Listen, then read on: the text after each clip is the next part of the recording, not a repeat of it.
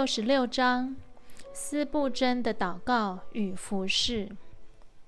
斯布真一生中有关祷告的信息，至少讲了一百二十篇。每篇信息都像希罗亚的缓流，流自救恩的磐石，供应心灵枯干者，帮助软弱退后者，鼓舞灰心丧志者，使他们。就近上帝，斯布真的讲道流露出对主的渴慕。我相信上帝仆人最好的祷告，不是为自己，也为周遭的人；不是为外面的需求，也为内在的需要。我们若愿意更多明白上帝的旨意，就越需要祷告，不止一次祷告。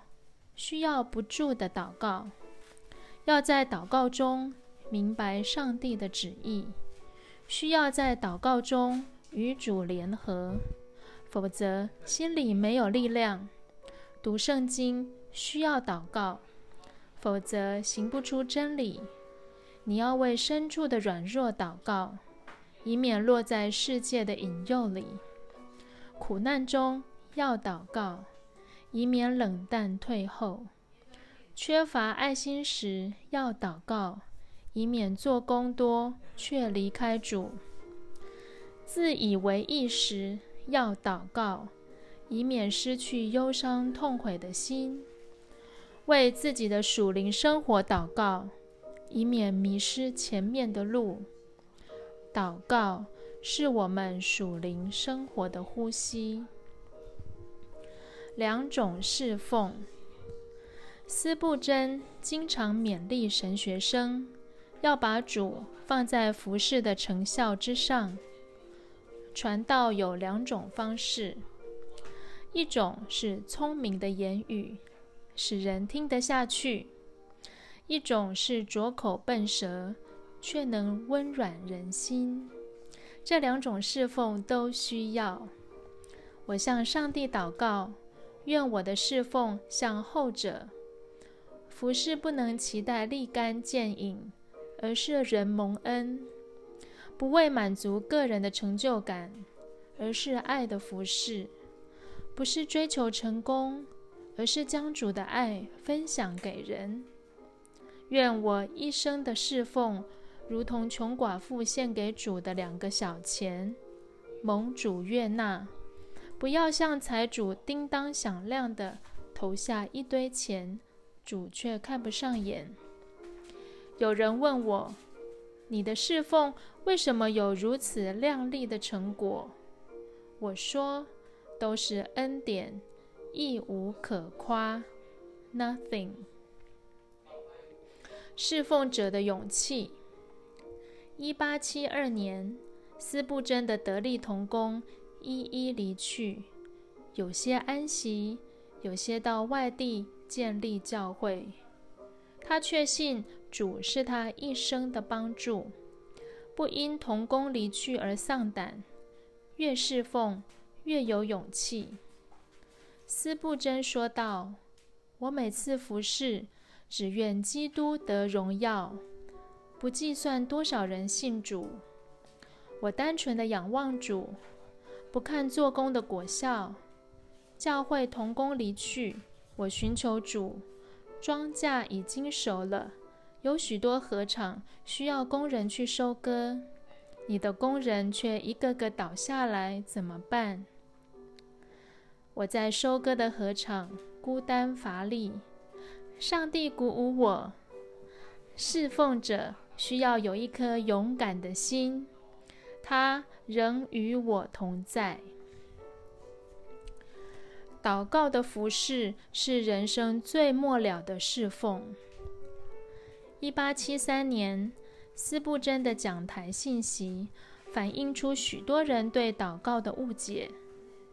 斯布真以耶稣所说：“我又告诉你们，你们祈求，就给你们；寻找，就寻见。”叩门就给你们开门，因为凡祈求的就得着，寻找的就寻见；叩门的就给他开门。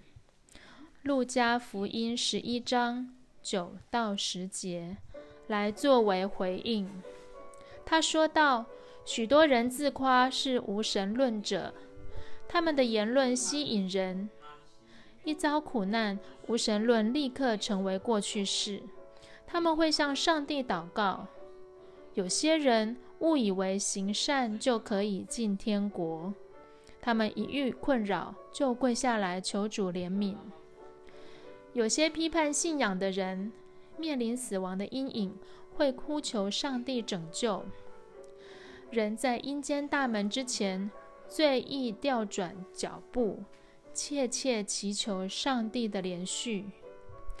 有人问我，人为什么需要祷告？我说，因为人的生命深处有话要说，人会用最后残存的力量向上帝祷告。传讲真理的人要让世人知道。有效的祷告是站在上帝的应许上祷告。祷告与神机，有人祷告为盟主垂听而跌倒；有人在苦难中以为上帝没有帮助他，甚至亵渎上帝的名；有人长期祷告未蒙应允，就灰心丧志、冷淡退后；有人问。既然祷告没用，何必继续祷告？这是不认识祷告的真理。人生会遭遇数不尽的问题，解决问题的智慧来自上帝。让我们祷告，耶稣赐我们智慧，给我们正确的切入点，不叫我们陷落在问题里。耶稣是最好的答案。因他是智慧。有人问：生老病死属于自然，何必用祷告改变自然？或说一切都是自然律，没有神机也不需神机。斯布真说：上帝掌管一切，自然律就是他大能的一部分。他可以按照自然律，也可以不遵照自然律。因此，你的祷告不是要不要依照自然律或祈求神迹，而是照上帝的旨意求，愿上帝的旨意成就。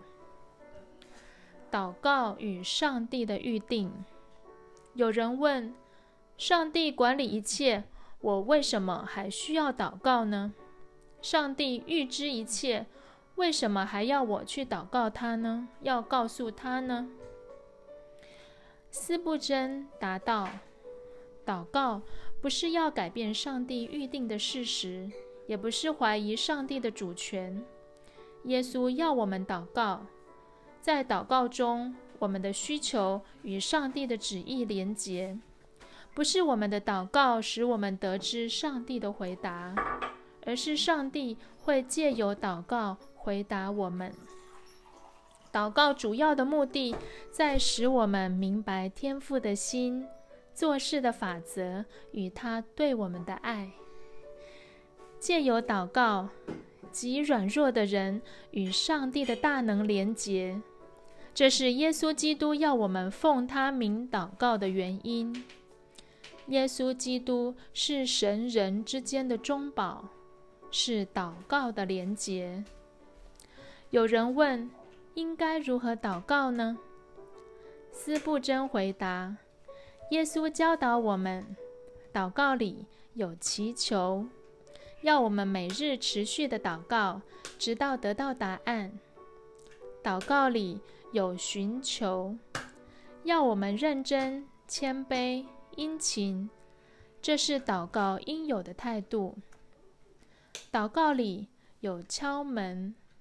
是要我们大声的祷告，用力的祷告，流泪的祷告，甚至与主辩论，与他摔跤。祷告与教会的祝福。斯布真的分享来自圣灵放在他心里沉重的负担。他常常流着眼泪传讲信息。他说：“上帝对社会的祝福要透过教会赐下。上帝要祝福一个地方的人，就先在那里设立教会。”斯布真鼓励福音拓荒，他不只差派传道人，也差专业人士或即将退休的基督徒。在周末与主日到乡镇布照，给予教会的祝福、带导与支持，不放任单打独斗。斯布真如此说道：“上帝给教会的丰富不在富裕，而在信徒的敬虔、热忱与圣洁。上帝给教会的祝福不是雄辩滔滔。”而是信徒顺服真理去传福音。上帝给教会的大能，不是标榜少数人的才智，不是凸显神机，而是弟兄姐妹大有信心，一起祷告，一起侍奉。什么是神机呢？不是要上帝的作为来满足我的要求，而是我们去顺服上帝的旨意。什么是圣灵的大能？是传福音，领人到主面前。祷告与上帝的旨意。有人说：“我不知道上帝的旨意，如何祈求呢？”斯布真回答：“你要把上帝的旨意放在你的想法之上，成为最高的优先。有了顺服的心，上帝与你同在，你。”会明白他的旨意，要照上帝的旨意行，必须先顺服做他的仆人，明白主旨意。有人继续问：什么是做上帝的仆人呢？斯布真答道：愿意遵照上帝的命令行，而非因循世上流行的做法，在生活中常常仰望主，祷告主。默想主话语，这是以基督的心为心，他会带领你。如果还不清楚，可以等候主，对他说：“我愿遵行主旨意。”圣灵会引导你。祷告与复兴，许多人将教会的复兴归功于斯布真有力的讲台信息。斯布真却认为是祷告会。他说道：“初代教会是从祷告聚会开始，教会受到百年的迫害，信主的人数还是持续增加，是因为祷告聚会。后来教会扩大了，讲究管理分级的神职人员，崇拜仪式、哲学辩论，广纳各地习俗。”教会就此退后，落入黑暗。上帝在每个时代，从祷告会开始复兴教会，圣灵大能使福音广传的起头，是从祷告会中信徒流泪呼求开始。我牧会遇到任何问题或启动任何事工之前，我的做法是，让我们一起祷告。除非在祷告上合一，我们不可能一起侍奉。一起祷告是把钥匙开启上帝给教会丰盛的恩典。教会蒙恩人数增加，不是由于人的作为，而是圣灵在祷告会做工。祷告与等候。有人问。我们也认真祷告，但是越祷告，教会人数越少。斯布真说道：“不要灰心，持续祷告下去。圣灵的果实需要一段时间才会成熟，时候未到，不要一直去摇树，叫果子赶快掉下来。祷告需要等候，尤其在黑暗的时候，更需要持续祷告。”那个人接着问：“聚会的人数都不多了，还有谁会来祷告呢？”斯布真答道：“缺乏见证的教会有沉睡的灵，起来祷告才能赶走沉睡的灵。十九世纪城市蓬勃发展，乡下教会会有大量流失。斯布真派人到伦敦各乡村成立祷告会，邀请居民来祷告。祷告的人多了，就有人蒙恩；蒙恩的人多了，就成立教会。斯布真说，教会最鼓舞人的见证在祷告会，祷告蒙应允的见证彰显福音的大能。祷告。与乡村福音。英国工业革命后，工时延长，住在郊区的上班族回到家都已经晚上七点以后了。斯布真推动蒙福据点家庭祷告会，鼓励信徒开放家庭，选择合适的时间、地点一起祷告。祷告的方式是先安静，而后开口祷告。分享见证，而后一起享用茶点。每次聚会一个小时。斯布真说：“祷告会是神圣的，没有闲谈与娱乐。”由于上班族的工时长，斯布真推动职场祷告会，鼓励弟兄姐妹到用中午聚餐祷告。中午。如果常常有会议，就改到下班之后。斯布真说：“我们能一起工作，就能够一起祷告。”职场祷告会开启了近代的职场宣教先锋。斯布真在讲道之外，经常巡回各处的家庭祷告会与职场祷告会。弟兄姐妹祷告之后，斯布真有时候会给予劝勉。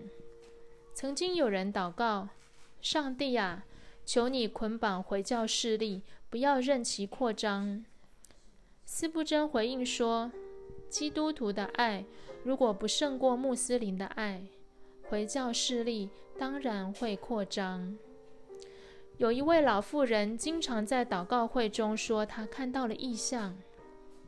斯布真当众对她说：“你如果没有好好读圣经，”所看的异象都是虚空。有人祷告冗长，自起初讲起。斯布真对他说：“祷告不是讲故事，也不是做报告，要简短扼要。”有人祷告措辞艰深，好像在上神学课。斯布真劝他，祷告要单纯。有神学生问道。应该如何祷告才可以明白主旨意呢？斯布真说：“带着学习的心祷告，祷告会成为我们一生认识上帝的学校。例如，大鱼的杜甫是约拿的祷告学校；埃及的监狱是约瑟的祷告学校；克西马尼园是彼得、雅各、约翰。”认识耶稣最深忧伤的祷告学校。我们一生最需要认识的传扬信息的核心，是基督在石架上成就的，与圣灵在我们心中所做的。祷告使我们更深认识并经历这两个真理。